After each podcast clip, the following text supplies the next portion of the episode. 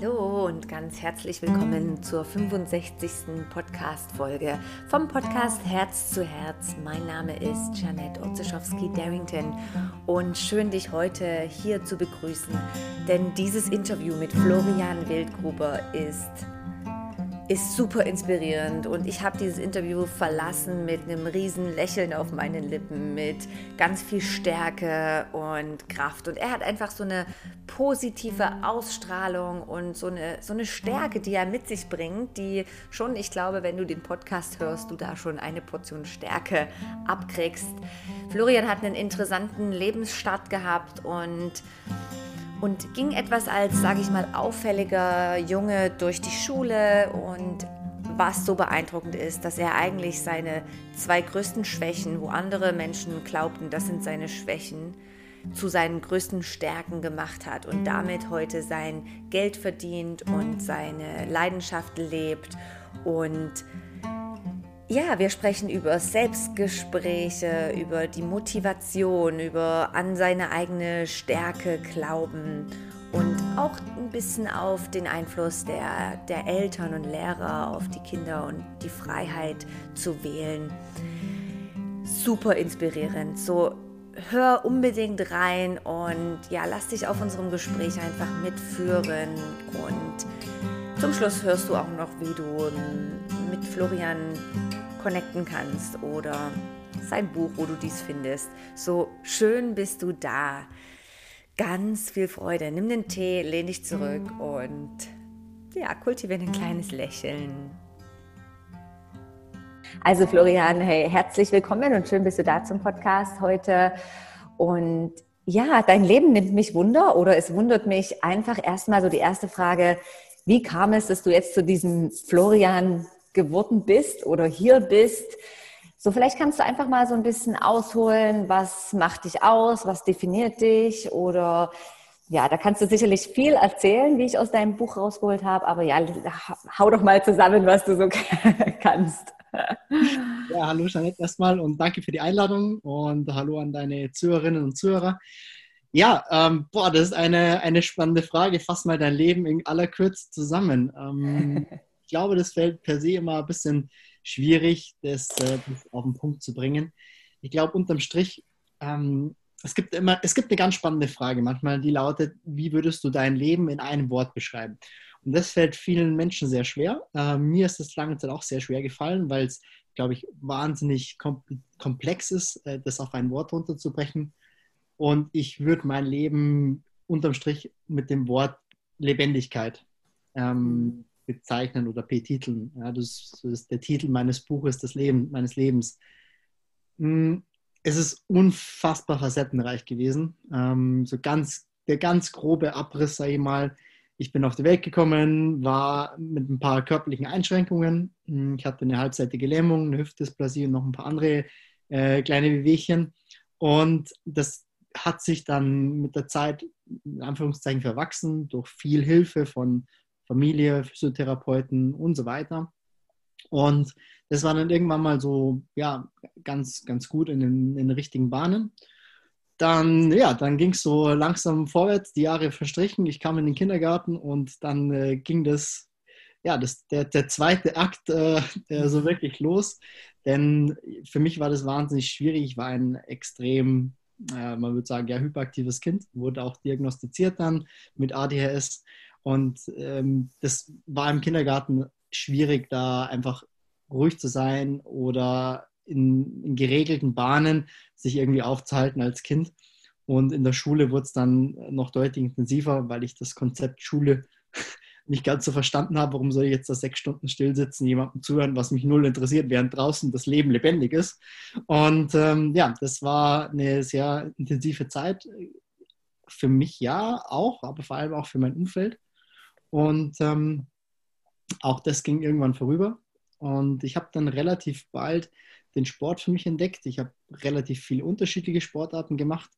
Bin dann das erste Mal wirklich groß hängen geblieben beim Handball. Das war so meine erste große sportliche Leidenschaft.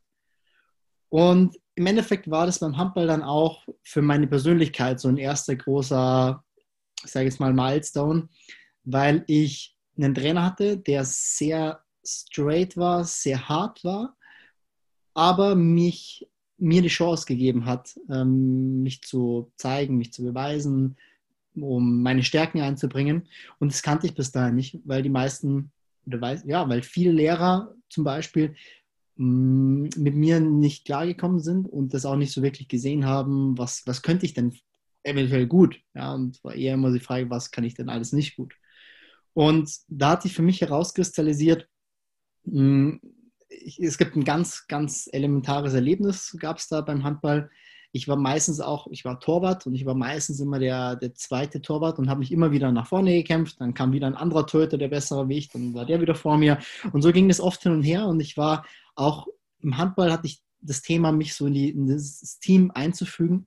Ähm, bin da nicht so äh, super akzeptiert gewesen. Und dann gab es ein Handballturnier, bei dem der erste Torhüter einen super schlechten Tag erwischt hat und ich meine Chance hatte. Und ich war immer fleißig am Trainieren und ich habe einen super guten Tag erwischt. Und auf einmal war ich der, der Held. Auf einmal war ich derjenige, weswegen wir da beim Turnier so gut abgeschnitten hatten oder ein großer, ein großer Teil davon. Und auf einmal, das war sicher nicht bewusst damals, im Nachgang vermutlich sehr bewusst, aber in dem Moment nicht, die Verbindung, die Verknüpfung Training, viel Training, Fleiß, Disziplin bringt die Anerkennung. Das war die Verknüpfung. Fleiß, Disziplin, Anerkennung. Fleiß, Disziplin, Anerkennung. Denke mir, okay, super. Ich, alles, was ich tun muss, ist fleißig und diszipliniert zu sein und dann bekommst du Anerkennung. Und Handball hat sich dann irgendwann erledigt wieder, weil ich leider mit 14 dann schon aufgehört habe zu wachsen. Von der Körpergröße her, vielleicht ein bisschen in die Breite, aber nicht weil die Größe. Ähm, und das hat dazu geführt, als Handballprofi tust du dich halt wahnsinnig schwer, wenn du nicht ein gewisses, äh, eine gewisse Körpergröße hast. Und dann kam aber Triathlon dazu. Ähm, ich habe das dann im Rahmen meines Studiums, habe ich ein paar Leute kennengelernt und ähm, Triathlon ist prädestiniert für mein Schema, für mein Muster, Fleiß, Disziplin, Anerkennung. Und alles, was ich über alles, was ich fürs Triathlon gebraucht habe, habe ich im Handball gelernt. So komisch es sich anhört, nämlich eben Fleiß, Disziplin, Training. Ja.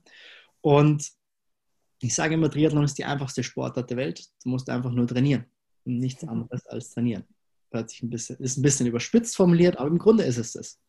Ja, deswegen war das dann im Triathlon auch so. Ich habe da relativ schnell einen Narren dran gefressen und habe mich da ja, nach und nach hochgekämpft, ähm, hochtrainiert und ähm, bin dann so irgendwann mal ähm, einigermaßen gut in der Sportart geworden.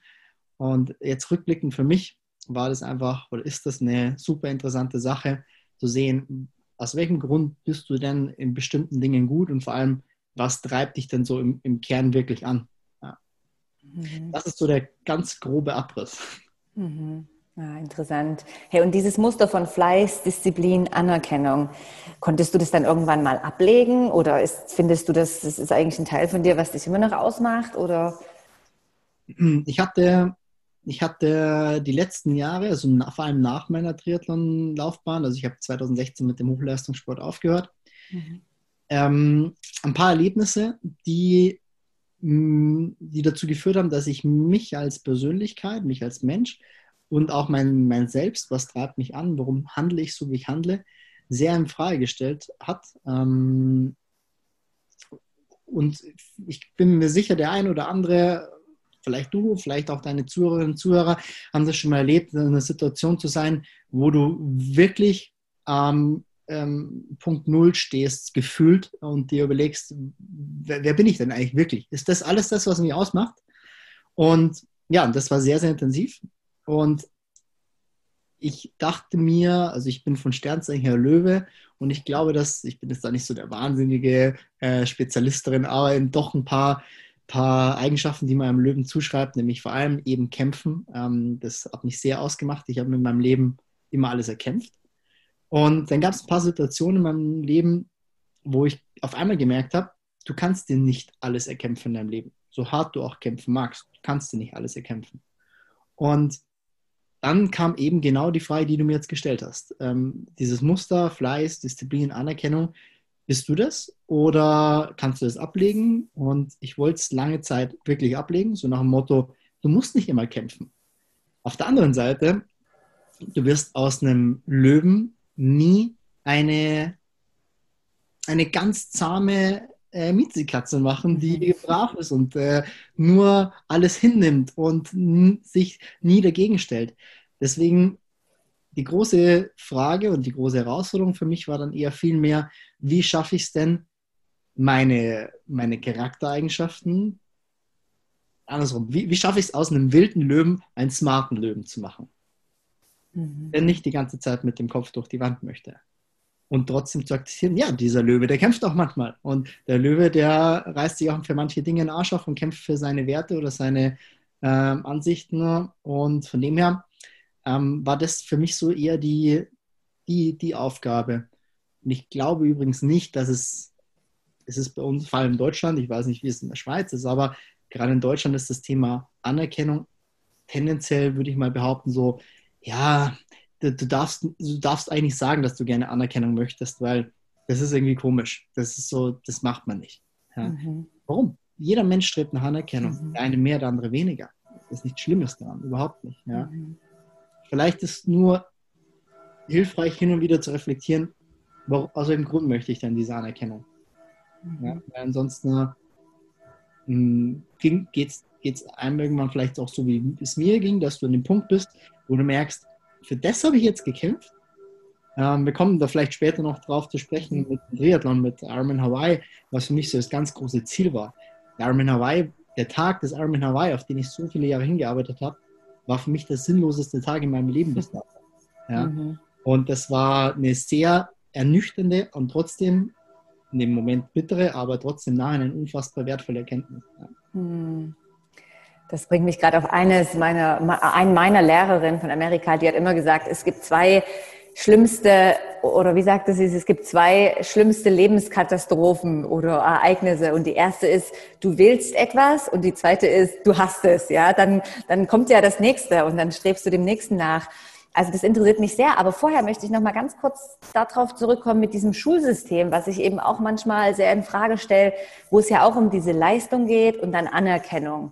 Und in deinem Buch schreibst du so schön, wie du eigentlich der Meinung bist, dass ja die Kinder auch die Freiheit brauchen, um, sage ich mal, so ihre eigenen Stärken zu entwickeln, ja. Hättest du irgendeine gewisse Idee oder wie, wie stellst du dir das vor? Wie können so die Kinder, aber vielleicht auch die Eltern den Kindern noch mehr Freiheit geben? Weil Freiheit braucht ja auch Grenzen. Also es ist ja auch so wichtig, dass die Kinder regelrecht nach Grenzen suchen.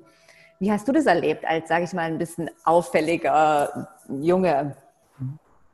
Also als allererstes vorab, ich, ich erstens, ich habe keine Kinder und ich kann mhm. niemandem eine Vorschrift machen, was zu tun ist. Ja? Alles, was ich tun kann, übrigens, egal ob beim Buch, beim Vorträgen, Seminaren, ich kann sagen, wie ich es aus meiner Sicht sehe und der Zuhörer, der, die Zuhörerin kann sich das rauspicken, was er glaubt, dass ihm dabei hilft ja, ähm, oder helfen könnte. Als allererstes sehe ich es folgendermaßen. Ein, wir haben oft die Vorstellung, ein Mensch kommt auf die Welt ein Kind kommt auf die Welt und dann muss das Kind, das Kind ist leer und das Kind muss gefüllt werden. Da oben kommt der Trichter drauf und dann kommt alles rein, was wir uns vorstellen. Es muss fleißig sein, diszipliniert, es muss Hallo und Tschüss sagen und Danke und Bitte. Und da kommt alles rein, was wir glauben, dass für dieses Kind wichtig ist. Dann kommt noch die Schule dazu, kommt nochmal ein Trichter drauf, da kommt alles rein, was wir glauben, dass es an schulischer Bildung braucht. Und das ist aus meiner, aus meiner Sicht der komplett falsche Ansatz. Denn mhm wir haben alles, was wir brauchen, schon in uns. Es geht in Anführungszeichen nur noch darum, es nach außen zu bringen. Ein Kind ist höchstgradig authentisch. Es geht nicht mehr authentischer wie ein Kind. Ähm, natürlich hat es auch irgendwann Schwierigkeit. Also ein Kind kann und weiß, seine Emotionen auszuleben. Wenn ein Kind traurig ist, weint Wenn ein Kind wütend ist, dann schreit Wenn ein Kind ähm, was auch immer hat, das Kind lebt diese, ähm, diese Emotion aus. Ja? Klar tue ich mich schwer, als Mitte 30-Jähriger vielleicht irgendwo, wenn mir was nicht passt, einen Wutanfall zu kriegen und auf dem Boden mich zu wälzen. Ja? Ähm, das nennt man dann vielleicht irgendwann das Thema Selbstregulation. Nichtsdestotrotz haben ganz viele Erwachsene genau das nicht mehr.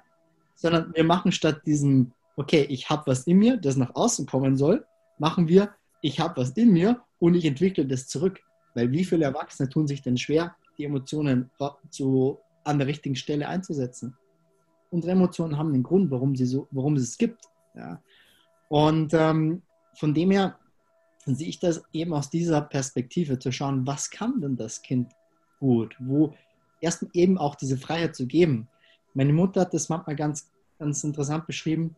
Sie hat gesagt, sie hat mir eine Autobahn gegeben und sie hat mir aber die Leitplanken vorgegeben. Mhm. Weil wenn ich mit 300 km auf der Autobahn fahre. Dann wäre es zumindest gut, wenn ich Leitplanken habe. Dass ich irgendwann mal mit 300 gegen die Leitplanke fahre und es verdammt weh tut, das kann durchaus vorkommen, aber ich gehe nicht hops dabei.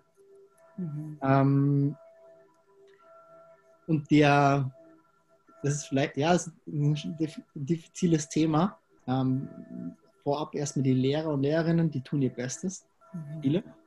Und die sind leider, denen sind leider zu oft die Hände gebunden.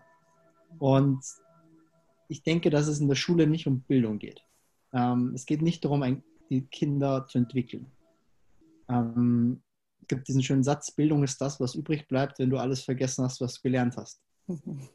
Und ähm, es gibt Studien, dass ungefähr drei, nach, nach, fünf Jahren, Ende der Schulzeit, drei Prozent von dem Wissen da sind, was wir in der Schule gelernt haben.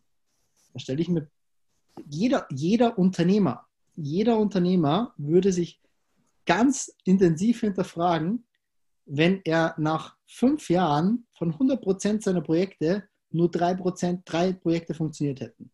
Dann würde er sich ganz klar hinterfragen, es sein Unternehmen wird es gar nicht mehr geben. Mhm aber er wird sich zumindest hinterfragen. Er sagt mal irgendwas, das kann nicht ganz passen. Ja? Ähm, und alles, was uns als, als Menschen ausmacht, was es uns interessant macht, wir wollen es erleben, erfühlen. Ähm, und wir, wir, sag ich jetzt mal, nehmen die Freude an dem Ganzen äh, dadurch, dass wir ein System, zum Beispiel in der Schule haben, das absolut nichts mit Lernen zu tun hat. Das ist einfach nur Volltrichter, aber nicht Lernen ganz unabhängig davon, dass dann noch Sachen dazu kommen, wie dass äh, Schule viel, viel, oftmals einen unfassbaren Einfluss darauf hat, welche Prägungen ein Mensch mit in sein Leben nimmt. Ähm, Stichwort ähm, Lehrer, die Schüler nicht mögen. Ähm, ich hatte auch Lehrer, vermutlich so wie viele andere auch, die mich nicht mochten und das aber auch dementsprechend nach außen gezeigt haben vor der Klasse oder ähnlichem. Ja. Und das ist Wahnsinn zu sehen, was für eine, was für eine Macht Lehrer haben, was gar nicht schlimm ist im ersten Moment, aber leider halt dann manchmal auch an die falsche, in die falsche Bahn gelenkt wird. Ja. Hm. Ja, interessant, ja. Das ist wirklich so. Aber es ist schön, wie du sagst, auch mit dieser Autobahn und Leitplanke. Das finde ich so schön auch wenn das Eltern mit sich nehmen. Also es, ich kenne auch wirklich so viele so wilde Kinder, wo ich denke, ähm, das ist ein schönes Bild, diese Leitplanke zu geben. Toller, toller Tipp von deiner Mama. ja, interessant, hey, interessantes Leben, was du soweit uns beschreibst. Und vielleicht würde mich mal noch gerade jetzt, wenn wir so Richtung deinen Ironman Hawaii, wenn du uns ein bisschen was darüber erzählen kannst, wie hast du denn diese Stärke aufgebaut? Ja, du schreibst ja auch in deinem Buch viel, dass du, sage ich mal, auch von Herzen weitergibst, dieses Thema, so die eigene Stärke, das eigene Potenzial, ähm, wie, wie, du schon sagst, erkennen oder auch ähm, aufbauen. Ja, wie, wie machst du das? Wie machst du das für dich und wie gibst du das auch weiter für andere? Wie kann jeder an diese Stärke sich Verbindung finden oder anknüpfen oder aufbauen? Das ist das allererste Mal, ich glaube, oder andersrum, das allererste Mal, es tut mir unfassbar, es tut mir nicht weh, also es ist unfassbar traurig für mich zu sehen, wenn unglaublich besondere Menschen vor mir sind ähm, und ich sehe, dass diese Menschen an ihren Selbstzweifeln zerbrechen. Ähm, ein Kind hat diese, übrigens ein Kind hat diese Selbstzweifel nicht, ja, sondern ein Kind entwickelt diese Selbstzweifel irgendwann so lass das mich mal machen, das kannst du noch nicht, äh, lass es lieber mal bleiben, äh, ist jetzt nicht der richtige Zeitpunkt, du musst noch ein paar Jahre warten, da bist du zu klein, zu dick, zu dünn, zu dumm. Ähm, äh, mhm. Irgendwann entwickelt sich das. Das ist ja nicht ein Satz, sondern es sind viele, viele, viele, viele Sätze. Mhm, vorweg die ernüchtert oder vielleicht auch vorweg die gute, ähm, gute Nachricht für alle da draußen. Für viele ist so der, der Leistungssportler, der Profisportler, der Ironman der Buchautor, der Seminarleiter, so, der, der hat das alles ganz fest im Griff und äh, der, der, hat das, der weiß, wie der, wie der Hase läuft und so weiter. Ähm, ich kann allen versichern, auch ich habe viele, viele, viele Phasen in meinem Leben gehabt, wo ich, ähm, wo mein größter Gegner ich selber war äh, oder meine Selbstzweifel. Ähm, ich habe viel gemacht nach dem Motto, wenn jemand, zu mir, wenn jemand zu mir sagt, das bekommst du eh nicht hin, ist das die größte Motivation für mich, es, es zu machen. Ja? Also von dem her ähm, ist das sicherlich ein Punkt. Auf der anderen Seite war für mich auch immer eben dieses Kindliche zu behalten, zu schauen, was kann ich denn entwickeln, wie, wie kann ich mich entwickeln. Und vor allem, wenn du irgendwann das machst, wo du grundsätzlich Freude dran hast, dann kommt das selber, von, von selbst. Das Thema ist nur, ich persönlich finde, du musst, den, du musst gehen. Du, manchmal weißt du vielleicht noch nicht, welche, welche Richtung es konkret ist, aber du musst gehen. Und gerade in, wenn ich in Schulen bin, kommt oft die Frage von Schülern oder Studenten, wie finde ich denn heraus, was meine Leidenschaft ist? Du musst gehen. Und dann wirst du mal merken, okay, die Straße war vielleicht nicht die richtige, ich muss beim nächsten Mal abbiegen und dann kommst du in die Richtung, wo du hin möchtest. Ja. Oder ich habe letztens einen spannenden Ansatz gehört, wenn dann hat einer jemanden gefragt, ja, ich tue mich so schwer, so Procrastination, ich schiebe immer alles auf und so. Das ist doch total schlecht. Das, nee, das ist super. Das ist super, wenn du, wenn du realisierst in dem Moment, dass du es aufschiebst. Weil das ist ein sehr gutes Zeichen dafür, dass die Sache nicht Spaß macht. Mhm. Dass es vielleicht die falsche Sache ist, an der du gerade bist.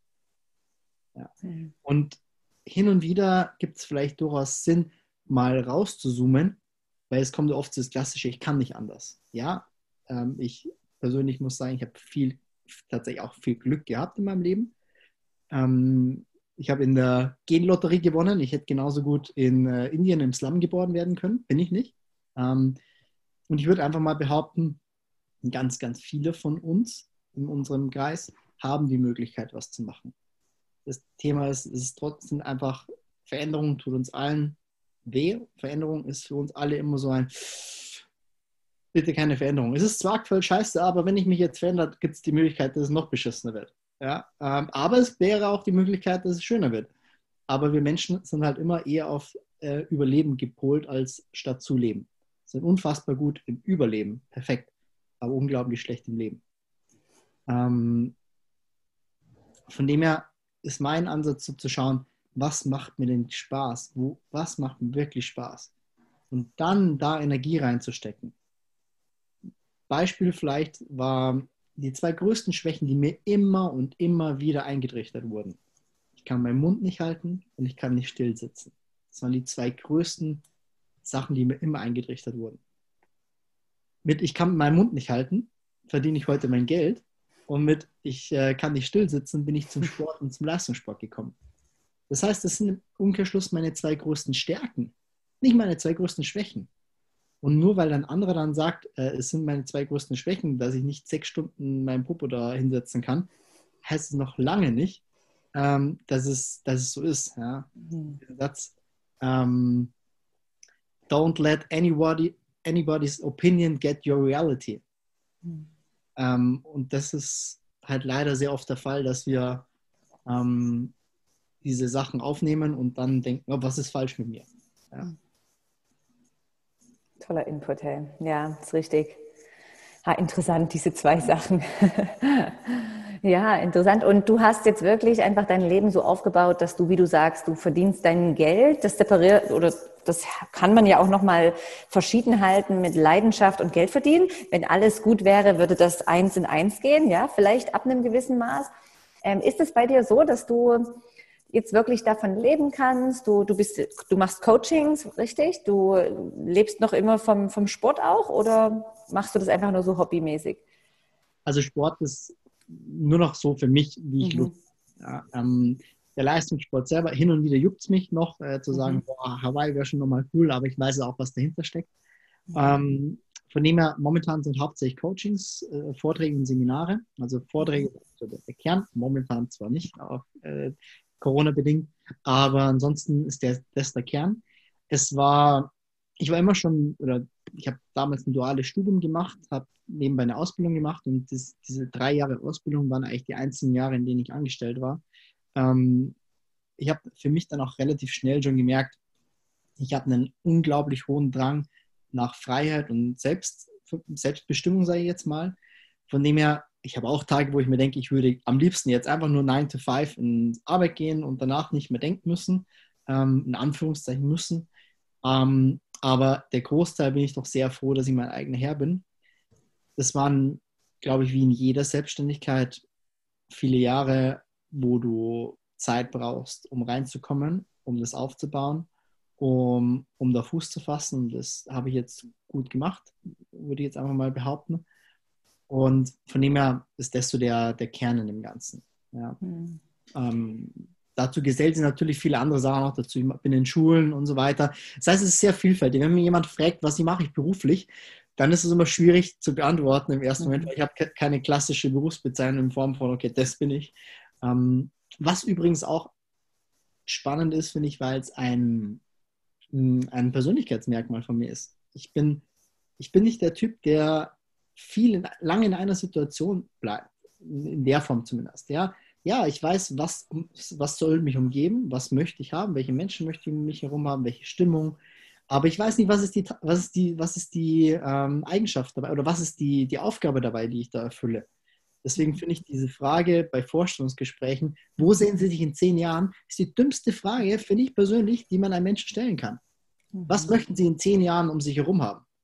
Wie, das ist vielleicht eine andere Frage, aber das andere, wenn mich vor zehn Jahren jemand gefragt hätte, wo möchte ich in zehn Jahren stehen, es wäre einfach nur irgend so ein 0815 Wischi-Waschi-Antwort gewesen. Ja, ich möchte ein Haus haben, ich möchte so und so viel verdienen, ich möchte so und so viele Mitarbeiter unter mir haben, bla bla bla.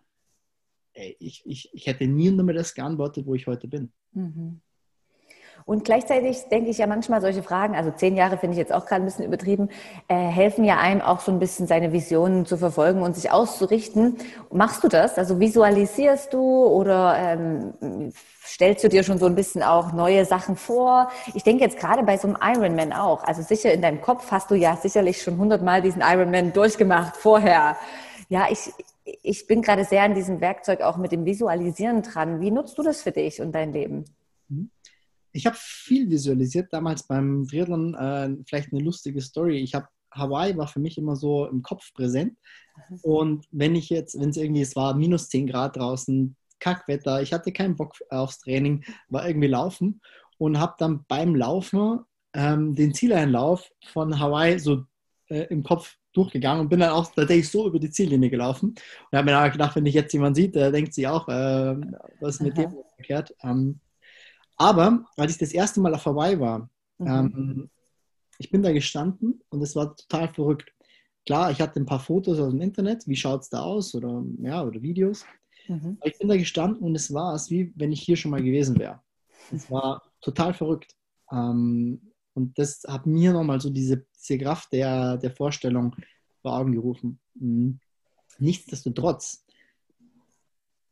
ich finde das Thema Visualisierung oder Vision Board oder was auch immer man da mhm. machen kann ähm, oder jeder machen kann, echt ein Thema, das nicht so einfach von der einfach runterzubrechen ist. So der Klassiker, es ist 28. Dezember oder 29. oder vielleicht sogar 31. Und der eine oder andere denkt sich nur, was mache ich jetzt nächstes Jahr? Äh, ich mache mir jetzt noch schnell ein Vision Board, weil ich möchte ja das und das und das haben ich habe mir in meinem Leben schon das ein oder andere Vision Board gemacht und dann ist das da gehängt und ich habe es mir angeschaut und in Fotos und vielleicht Sprüchen und so. Und es hat mich 0,0 angetrieben. Mhm. Es wäre mal echt spannend zu sehen, wie viele Menschen von denen, die sich ein Vision Board machen, kommen irgendwann dahin, was auf diesem Vision Board draufsteht. Hey, das wäre mal eine gute Studie. Starte das doch mal, Florian. Richtig. Vielleicht ähm, meinst du auch, dass jeder Mensch einfach anders über die Emotionen reingehen? Also manche durch eben Bilder und manche eher durch, weiß nicht, vielleicht auch durch eben das, das Gedanken. Vielleicht hat jeder so ein bisschen eine andere Art, um, um weiß nicht, die Emotionen. Es geht ja eigentlich nur um die Emotionen anzusprechen, oder was meinst du?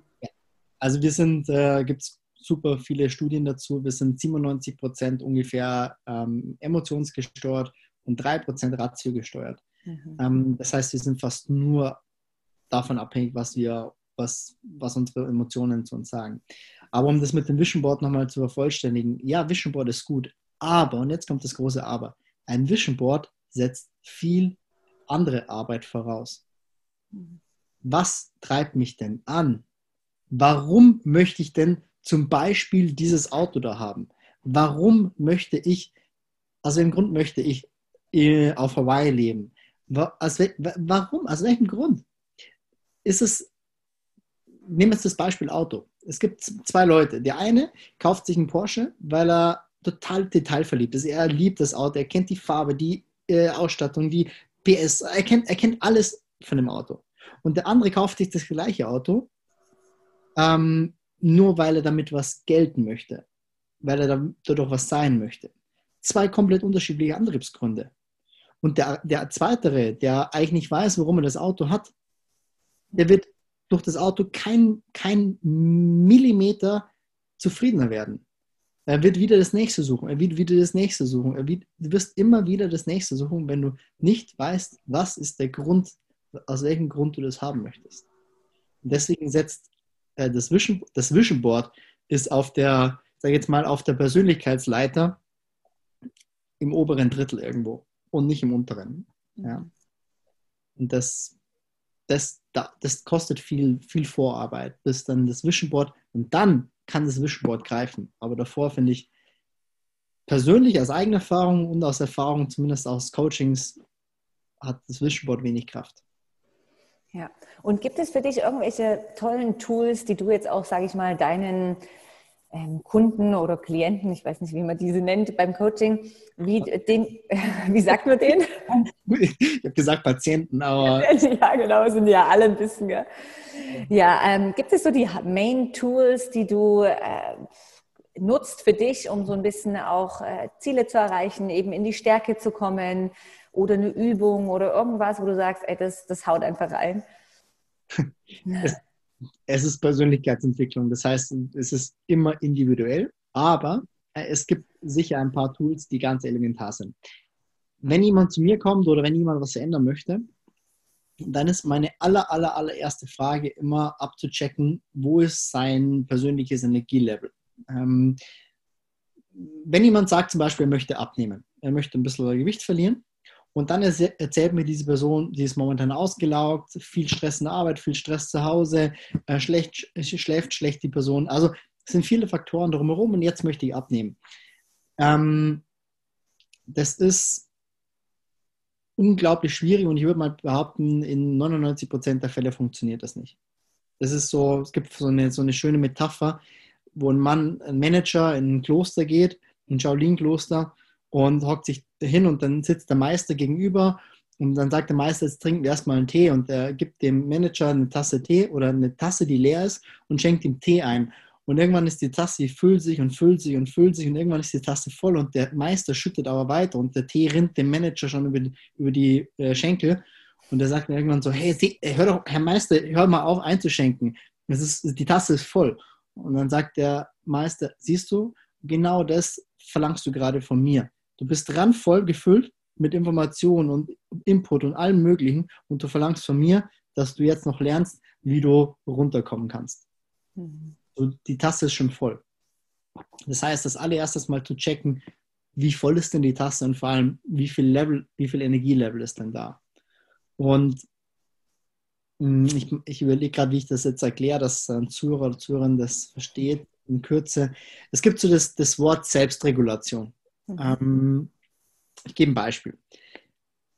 Man ist super gestresst, man hat viel in der Arbeit zu tun gehabt, man fährt gerade heim, hat Hunger und steht an der Ampel und vor einem steht einer.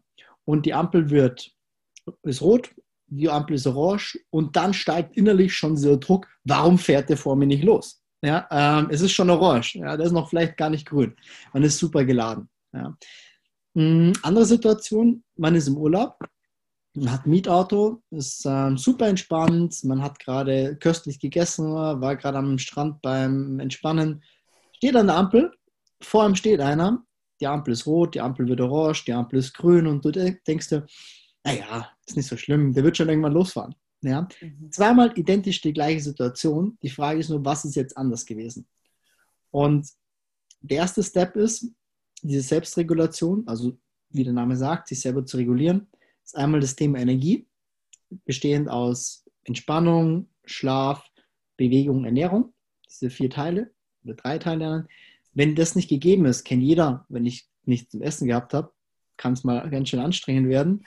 Ähm, wenn ich schlecht geschlafen habe, beziehungsweise auch, äh, wenn ich meinem Körper nicht die entsprechende Bewegung oder körperliche Betätigung gegeben habe. Wenn das nicht gegeben ist, fällt es mir unglaublich schwer, mich selber zu regulieren. Der zweite Aspekt ist dann das Thema Mindset, bestehend aus Selbstbewusstsein, Selbstsicherheit, Selbstwirksamkeit. Also Selbstbewusstsein in Form von nicht das Selbstbewusstsein, das wir klassisch kennen, so ähm, das bekomme ich hin, das schaffe ich, das kriege ich, krieg ich gewuppt. Das ist nicht Selbstbewusstsein. Selbstbewusstsein bedeutet, ich im ersten Moment nur, ich bin mir meiner selbst bewusst. Das ist der aller, allererste Step. Ich habe auch Coachings, wo der Chef zu mir sagt, äh, mach mal mit meinem Mitarbeiter hier Coaching. Und der Mitarbeiter weiß gar nicht, warum er jetzt mit mir Coaching machen soll. Das ist dem nicht, er ist sich seiner selbst da nicht bewusst. Und da, brauche ich, da kann ich nicht anfangen, weil es ist, es, er, ist er, er versteht das gar nicht. Ähm, was weder positiv oder negativ ist, aber die Person versteht das nicht. Ja. Und genau, diese zwei Dinge, Energie und Mindset, sind die, die Basis, sage ich jetzt mal, für jegliche Arbeit. Mhm. Interessant. Also wirklich so diese Mindfulness, die, die vorauszusetzen ist, dieses Selbstbewusstsein. Ah, und glaubst du, dass wenn, wenn du jetzt sagst, Energie, wenn du diese Energie bei den Leuten veränderst, dann verändert es ja auch sozusagen den Menschen, oder? Also wie gehst du da ran? Gehst du da durch Bewegung ran oder auch Ernährung? Was sind so deine Tipps, um auch so ein bisschen wirklich so die Energie von dir zu verändern, anzupassen? Es ist tatsächlich dieser, sage ich jetzt mal, gesamtheitliche Ansatz zu sehen, was braucht diese Person jetzt gerade. Ähm, und tatsächlich sind es Ernährung, Bewegung, Entspannung, was auch immer. Und ich bin in keinem dieser Bereiche dieser klassische, sage jetzt mal zum Beispiel Ernährung, dieser Gesundheitsapostel, du musst jetzt das und das mhm. essen oder du musst jetzt die und die Bewegung machen und äh, überhaupt nicht. Es muss unterm Strich passen. Das Leben ist immer, ähm, das Leben findet immer in Gegensätzen statt. Immer schwarz, weiß, hell, dunkel, warm, kalt, yin, yang, was auch immer. Und äh, deswegen braucht es diese, diesen, diesen Ausgleich, damit ich irgendwann wieder in der Mitte lande. Und die meisten haben entweder dieses eine Extrem, sind unglaublich äh, angespannt, haben immer, immer, sage ich jetzt mal, Strom auf der Leitung. Und die anderen, vielleicht das genaue Gegenteil, die immer, immer alles total relaxed, entspannt, chillig und kein Stress und hier dreimal atmen und hier zweimal atmen und die kommen auch zu nichts. Das, das heißt, du, du brauchst eine gewisse Balance, um eben da reinzukommen. Und das kann zum Beispiel viel auch über Bewegung sein, gar nicht Sport, sondern einfach Bewegung und ähm, durchaus auch Ernährung, ja. je mhm. nachdem, was die Person gerade braucht. Hey, und sicherlich auch äh, die Menschen, die wir um uns herum haben. Und da hast du ja auch schön in deinem Buch geschrieben, gell, wir definieren uns ja mit den meisten oder mit den fünf Menschen, die so um uns herum ist. Das ist echt nochmal eindrücklich und das hat mich wirklich nochmal ermutigt zum schnell mal durchüberlegen, mit wem verbringe ich meine Zeit. Äh, meinst du, das ist vielen Leuten bewusst? Hm. hm. Ganz hart ausgedrückt es ist manchmal eine Zweckgemeinschaft. Mhm, dass man sich beide gegenseitig Gutes oder nicht Gutes tut. Sei du für mich da und nimm mir meine, meine Langeweile und ich bin für dich da und nimm dir deine Langeweile. Ähm, auch hier wieder, selbe Thema Veränderung. Es ist, ähm, es ist total spannend. Wir haben in der heutigen Zeit so, so unfassbar große Chancen, mit Menschen in Kontakt zu treten wie es eigentlich noch nie zuvor der Fall war. Und dennoch sind wir oder sind viele ähm, nachgewiesenermaßen so einsam wie noch nie.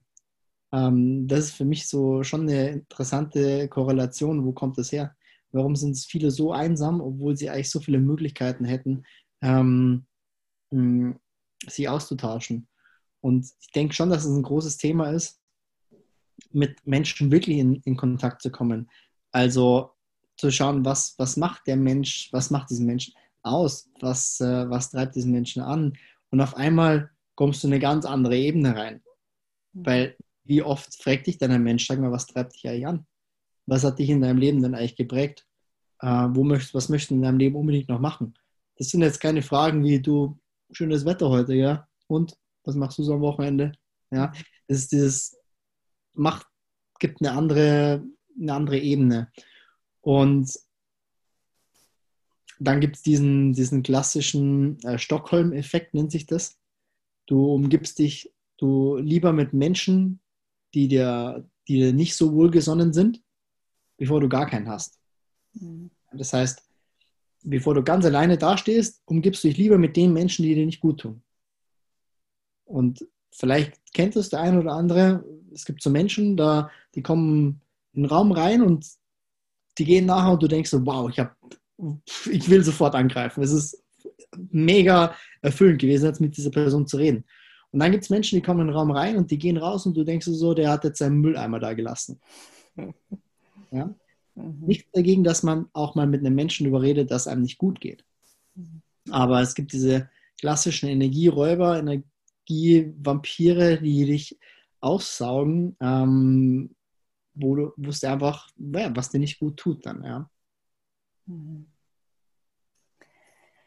Hey, vielen Dank fürs Teilen. Und was mich so ein bisschen, mir so ein bisschen ein Lächeln über die Lippen gezaubert hat beim Lesen, das war die Selbstgespräche, weil ich selber habe sehr viel Selbstgespräche und manchmal ja. dreht so meine Familie zu mir und sagt, äh, Mama, hallo, alles okay? ähm, ja, hast du, wie stehst du zu Selbstgespräche? Wann nutzt du das oder wann glaubst du, dass das wirklich auch bekräftigend ist oder wie wirkt das? Also vorab erstmal, jeder von uns hat Selbstgespräche den ganzen Tag. Mhm. Manchmal leise, manchmal laut. Ähm, ich habe das Selbst Thema Selbstgespräch in meinem Buch sehr stark zum Beispiel auf, auf irgendwelche Situationen beschrieben, ähm, in denen es schwierig wird. Wenn eine Situation schwierig wird oder herausfordernd wird, werden die Selbstgespräche intensiver. Ähm, wo du dann selber sagst, boah, ich weiß nicht, ob ich das hinbekomme, schaffe ich das? Hm, keine Ahnung. Also man redet mit sich selber währenddessen. Und das ist meistens auch so eine, so eine Ambivalenz hinzu von, das kriegst du hin und äh, ich muss aufgeben. Komm halt durch, ich muss aufgeben. Komm halt durch, bleib dran. Also es, es switcht immer hin und her. Ja? Und je länger man es schafft, diese Ambivalenz aufrechtzuerhalten, desto weiter kommst du in der Regel. Und irgendwann gewinnt aber dennoch ich äh, schaffe es nicht oder ich höre jetzt auf. Weil ansonsten würdest du zum Beispiel beim Sport irgendwann tot umfallen, wenn du nicht diesen Mechanismus hättest, ich schalte jetzt ab. Ja. Ähm, ich würde aber jetzt das Thema gerne auf deine Frage aus einer anderen Blickrichtung beantworten. Ähm, was sage ich denn den ganzen Tag oder wie rede ich denn mit mir selber den ganzen Tag? Und, und nicht den ganzen Tag, aber hin und wieder. Hm. Und das ist total spannend, wenn dann irgendjemand, keine Ahnung, ich bin mit irgendjemandem unterwegs und der Person fällt irgendwas runter. Und die Person sagt dann, boah, ich trottel. Und dann sage ich so, hey, du redest jetzt aber nicht so positiv über dich. Ja, das ist ja gar nicht so ernst gemeint, das ist mir nur so rausgerutscht. Genau, es ist dir nur so rausgerutscht. Ja. Ich persönlich war lange Zeit und ich bin immer noch, mh, hm, mir ist immer noch bewusst, dass man in manchen Situationen es durchkommen würde. Unfassbar hart zu mir selber gewesen. Also wenn das Training endlich keinen Bock hatte, reiß dich zusammen, sei kein so weicher, mach das jetzt. Oder ähm, wenn mir das runtergefallen ist, so Klassik, du Vollidiot, warum hast du das so gemacht? Oder vielleicht auch sogar, wenn ganz, ganz banales Beispiel, was banales Beispiel, du triffst dich mit einer Person, ja, ähm, möchtest jemanden kennenlernen, einen Partner, Partnerin und ähm, es klappt nicht so, wie du es dir vorstellst. Und dann sagst du, oh, was ist falsch mit mir? Warum, du Vollidiot, warum hast du dich so verhalten? Ne? Hättest du nicht machen sollen. Ähm, und das ist sehr bezeichnend dafür, wie, wie wir mit uns selber reden und was wir wirklich von uns selber halten. Wenn jemand sagt, er liebt sich selbst und sagt dann aber im nächsten Augenblick, wenn ihm was runterfällt, du Vollidiot, dann bin ich mir da nicht so ganz sicher, ob das stimmt. Mhm. Ähm, und ich auch hier glaube ich, dass wertfrei aus meiner Sicht, dass da ganz viel aufgesetzt ist. Ich durchaus durch Social, aufgrund von Social Media, ähm, sage jetzt mal, ähm, ja, Gewohnheiten, da muss halt unter das Bild immer Love Yourself oder ich liebe das Leben oder was auch immer. Und, und irgendjemand schaut sich das an, der gerade nicht so gut drauf ist und sieht, dass da jemand ein Foto postet, wo er lacht. Natürlich, weil er postet ja nicht einen Drecksmoment, sondern er postet ja einen schönen Moment im Leben. Und drunter steht dann, ich liebe mich selbst oder love yourself. Und der andere denkt sich, was scheiße, der liebt, alle lieben sich selbst, nur ich mich nicht. Ja. Und, und das ist de facto nicht der Fall. Mhm. Ähm, deswegen tue ich mich zum Beispiel auch super schwer, auf der anderen Seite vielleicht jetzt zu sagen, was kann ich denn zu mir sagen? Was soll ich denn zu mir sagen? Weil auf, jetzt zu sagen, ich liebe mich selbst, ist die letzte Stufe wahrscheinlich auf der Himmelsleiter zur Persönlichkeitsentwicklung. Was, also für mhm. Selbstliebe, da muss ein Shaolin-Mönch 50 Jahre arbeiten dafür, vermutlich. Mhm. Ähm, deswegen die Wahrscheinlichkeit, diesen Anspruch nicht zu erreichen, ist höher, als ihn zu erreichen. Aus meiner Sicht. Deswegen ist vielleicht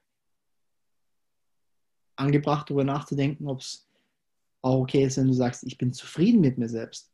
Mhm. Du bist, ich finde einen sehr schönen Ausdruck, du bist okay, so wie du bist. Mhm. Okay ist ein sehr schöner, ein sehr positiv mitschwingende Konnotation, finde ich. Mhm. Ähm, da, da, ist der Anspruch nicht hier, sondern du bist einfach erstmal okay. Nur, nur da, dadurch, dass du bist. Also musst du noch gar nichts tun dafür. Hast du mhm. mitbekommen. For free, frei Haus. Ja. Deswegen, ähm, ja, sind die Selbstgespräche da sicherlich so der einer der Themen, wie ich mit mir selber umgehen kann. Hm. Schöner Gedanke. Hey, das ist interessant. Ich könnte jetzt noch ewig mit dir sprechen. Gibt's doch, gibt es aus deiner Seite noch was, wo du sagst, hey, das findest du sehr wichtig oder ähm, hey, das würdest du jetzt irgendwie gerade noch reingeben oder eine Idee oder vielleicht auch irgendwas, wo du gerade dran bist und lernst und lebst und, und versuchst für dich zu verstehen. Ja, das ist ja ein Riesenprozess. Ständig kommt irgendwie mal ein neues Thema. Ähm, ja, hast du noch was? Sicherlich viel. Puh, das ist äh, eine gefährliche Frage, wenn du jetzt Abschluss finden möchtest. Äh, ja, oder einfach ähm, vielleicht, was mich auch noch interessieren würde, wenn du, wenn du das mit integrieren könntest, hast du, sage ich mal jetzt als erfolgreicher Mensch, so nehme ich dich wahr und kreativ, ähm, hast du eine Struktur oder hast du eine Routine, die du lebst? Vielleicht eine Morgenroutine oder irgendwas, wo du sagst, ey, das kann kommen, was will, das versuchst du eigentlich immer durchzusetzen? Okay, du hast mir jetzt eine Steilvorlage gegeben äh, mit der Aussage, da du ein erfolgreicher Mensch bist. ähm, wenn ich deine Zuhörerinnen und Zuhörer zu einer Sache ermutigen darf, dann ist es, sich hinzusetzen und mal die eigene Definition von Erfolg aufzuschreiben. Was bezeichne ich selber für mich als erfolgreich? Ich habe das in meinem Buch zum Beispiel mal gemacht, einfach auch so ein bisschen eine äh, Inspiration zu geben, wie sowas aussehen könnte. Ähm, weil damit steht und fällt alles. Ich fand es jetzt total, du hast es auch, ich, ich weiß, wie du es gemeint hast, ja. Und nichtsdestotrotz. Ähm, ich werde es auch gleich machen. Ja, interessante Frage, weil das sind so Fragen, die, die, die kommen mehr hinten dran. Ja. ja. Es passiert trotzdem so oft, und das ist das, was wir in unserer Kultur so oft im Kopf haben. Der Typ hat ein Buch geschrieben, der hat einen Ironman gemacht und ist Europameister geworden und äh, hält jetzt Vorträge, also der ist erfolgreich. Und ich kann zumindest aus meiner Sicht, was ich gesehen habe, auch mit, mit Führungskräften, Vorständen, Unternehmensgeschäftsleitern, äh, das sind Menschen, die, die, haben, die sind super, super, super erfolgreich nach der gesellschaftlichen Definition und sind innerlich so leer, dass mhm. alles zu spät ist. Und dann ist die Frage, ist, das, ist der erfolgreich? Ähm, übrigens, diese Definition darf sich im Laufe der Zeit auch immer wieder anpassen. Also es mhm. ist mal, und das wäre jetzt im Endeffekt auch mein, mein zweiter Aspekt gewesen. Wir sind immer auf der Reise. Mhm. Und ähm, für mich war Arm in Hawaii ankommen. Und diese Erkenntnis anzukommen, war das Bitterste, was ich je erlebt habe. Du, oder was heißt, die erlebt habe? Eine sehr, sehr bittere Erkenntnis. Weil wenn du ankommst, ist Schluss. Da ist vorbei. Dann, also vom Gipfel aus geht es nur noch in eine Richtung weiter und das ist runter. Und deswegen ist für mich immer so, okay, ich war da, wo geht es weiter, wo ist der nächste Weg? Es ist immer ein, immer ein Prozess, in dem wir immer drin sind. Und in dem wir auch immer vermutlich mit uns selber beschäftigt sind, wo wir uns selber auch reflektieren, wo wir selber selbstbewusst sein dürfen, zu schauen, hm, wo stehe ich denn aktuell? Ist das das, was ich möchte? Ähm, ist das das, was ich immer noch möchte?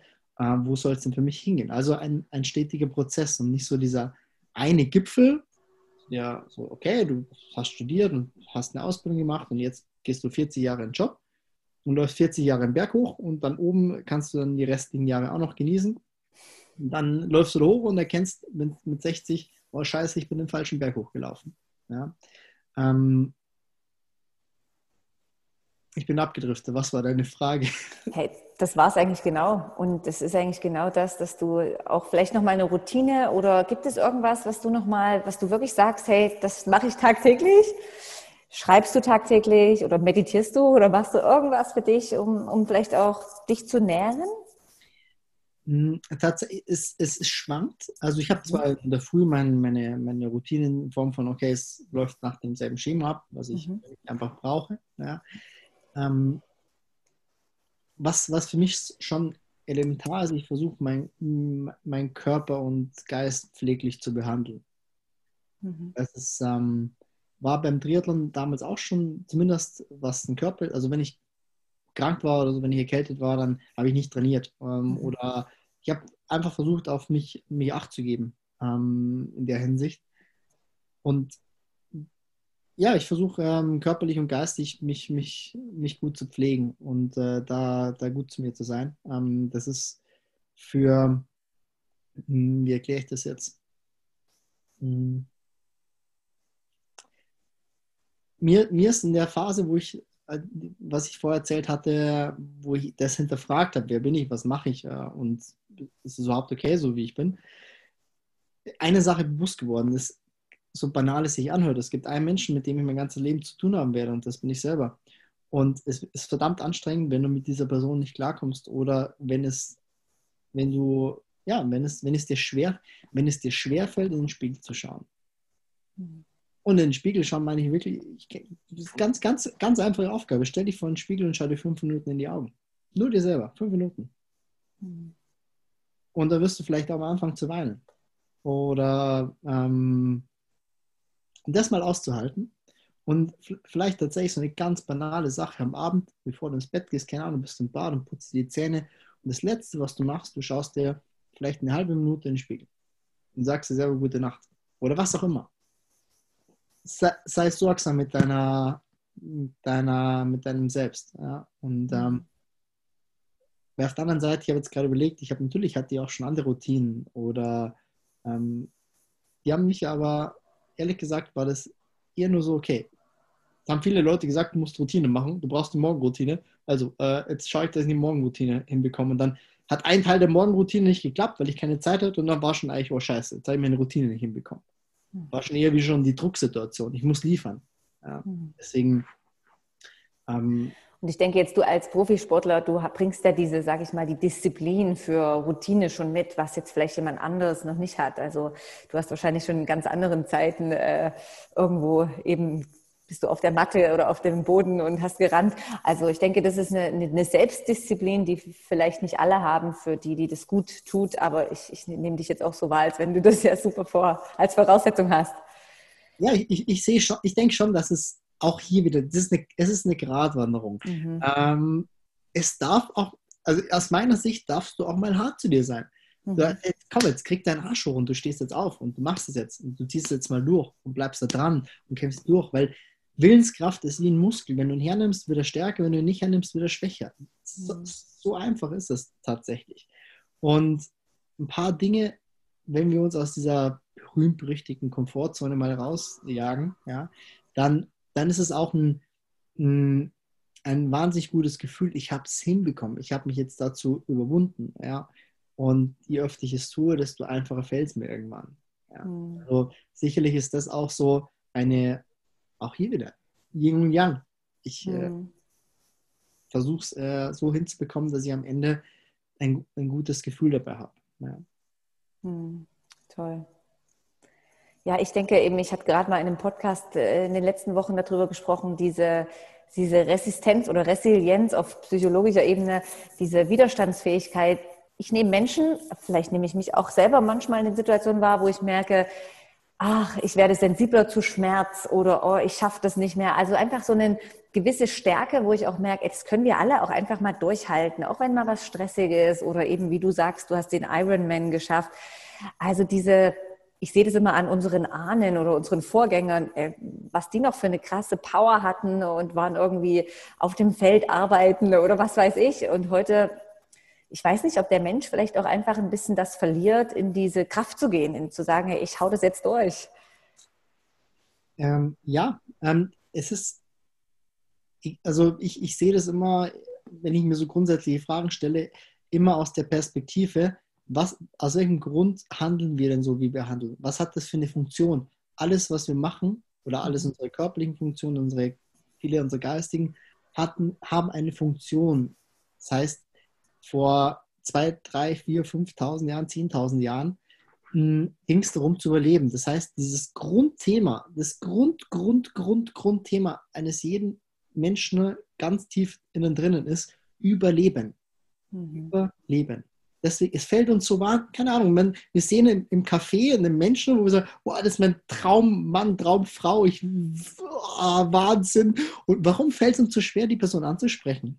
Die wird uns nicht den Kopf verpacken. Aber gefühlt ist es so, wenn ich sie nicht anspreche, dann werde ich überleben. Ja? Ähm, das heißt, dieses, ich gehe raus, ähm, ich muss mich überwinden, ne, ist wahnsinnig hart. Genauso auf der anderen Seite, das Überleben wird auch dadurch gesichert, indem ich keine Energie verbrauche. Früher, ähm, keine Ahnung, vor 3000 Jahren, es war Winter, hat minus 10 Grad gehabt, kaum was zu essen, kaum irgendwie warm Unterschlupf. Da hat sich keiner gedacht, wow, cool, heute gehe ich noch 20 Kilometer laufen, weil ich so viel Energie habe. Sondern ich versuche halt mir immer den einfachsten Weg zu bahnen, um zu überleben. Das ist vielleicht durchaus auch der Grund, warum es schwerfällt, dann gerade in der heutigen Zeit, wo wir so viele Sachen haben, die uns das Leben erleichtern, Mhm. Ähm, auch mal zu sagen, nee, ich mache jetzt mal was, was es mir nicht äh, ganz einfach macht, sondern wo ich auch mal den Weg des Mehrwiderstands gehen kann. Mhm. Ja. Aber das erfordert natürlich, um es immer wieder bei dem, ganz bei dem Anfang, ähm, Selbstbewusstsein, also sich selber mhm. bewusst zu sein. Mhm. Hey, vielen Dank, Florian. Das war ein tolles Interview. Hey, können denn die Leute dich auch irgendwie über Online-Coachings erreichen? Machst du das? Oder hast du irgendein Seminar, was in unmittelbarer Zeit vielleicht nach Corona wieder stattfindet? Oder können sie irgendwo eben dein Buch findet man überall online auch? Ja, kannst du noch mal was sagen? Also die Leute erreichen mich äh, natürlich am einfachsten über meine Website florianwildgruber.com, alles klein und zusammengeschrieben oder halt klassischen äh, sozialen Medien, wobei ich da nicht mehr super aktiv bin, aber ich äh, antworte noch auf, auf Anfragen. Ansonsten, ja, Online-Coachings finden statt aktuell. Seminare ist aktuell momentan auf Eis gelegt und ich wart, muss abwarten, in welche Richtung sich das äh, entwickelt, weil ich gerade da ein ganz großer Fan von persönlich vor Ort ähm, Seminaren bin und weniger von online. Ansonsten, wenn jemand mein Buch möchte, gibt es überall zu kaufen. Wenn es über mich, über meine Website läuft, dann bekommt die Person gerne auch noch eine Widmung rein. Ähm, von dem her, genau, feel free. Mm, schön. Ja. Hey, vielen, vielen Dank für deine Zeit und wer weiß, vielleicht sieht man dich ja auch mal in der Schweiz. Ist ja nicht zu weit weg. Das stimmt. Das Reisen einfacher geworden ist. Ja, genau. Ah, danke, Florian dass du Vielen heute eingeschaltet hast. Und vielleicht machen wir ja mal eine zweite Runde, ist was super spannend. Sehr gerne. Hat mich auch sehr gefreut. So spannend. Schön, dass du eingeschaltet hast und dabei warst. Und wenn du den Florian irgendwo mal kennenlernen möchtest oder zumindest einfach mal seine wunderschöne Homepage besuchen möchtest, dann schau doch auf florianwildgruber.com Du findest dort Interviews und ähm, seine, seine äh, Speeches und dort auch alle Informationen für weitere Seminare. Und wie gesagt, er macht auch Coaching, Online-Coaching. Sehr zu empfehlen. So schau doch dort einfach mal vorbei. Und sonst bin ich dir super dankbar, wenn du diesen Podcast teilst, wenn du der Meinung bist, es hilft gerade irgendeinem Menschen oder du mir auch eine Rezession, ein Feedback unter diesem Podcast hinterlässt. Und ja, sonst freue ich mich auf die weiteren Folgen mit dir und schön bist du Woche für Woche dabei und hörst zu. Und ich hoffe ganz fest und wünsche, und das ist so meine Intention, dass dieser Podcast dir einfach so ein bisschen Licht gibt in dieser Zeit, ja, in dieser Zeit von Nichtwissen und äh, auch das Jahr abzuschließen. So genieß diese Inspiration von mir und von meinen Interviewgästen. Ich danke dir von ganzem Herzen und wünsche dir einen wunderschönen Tag. Bis bald, deine Jeanette.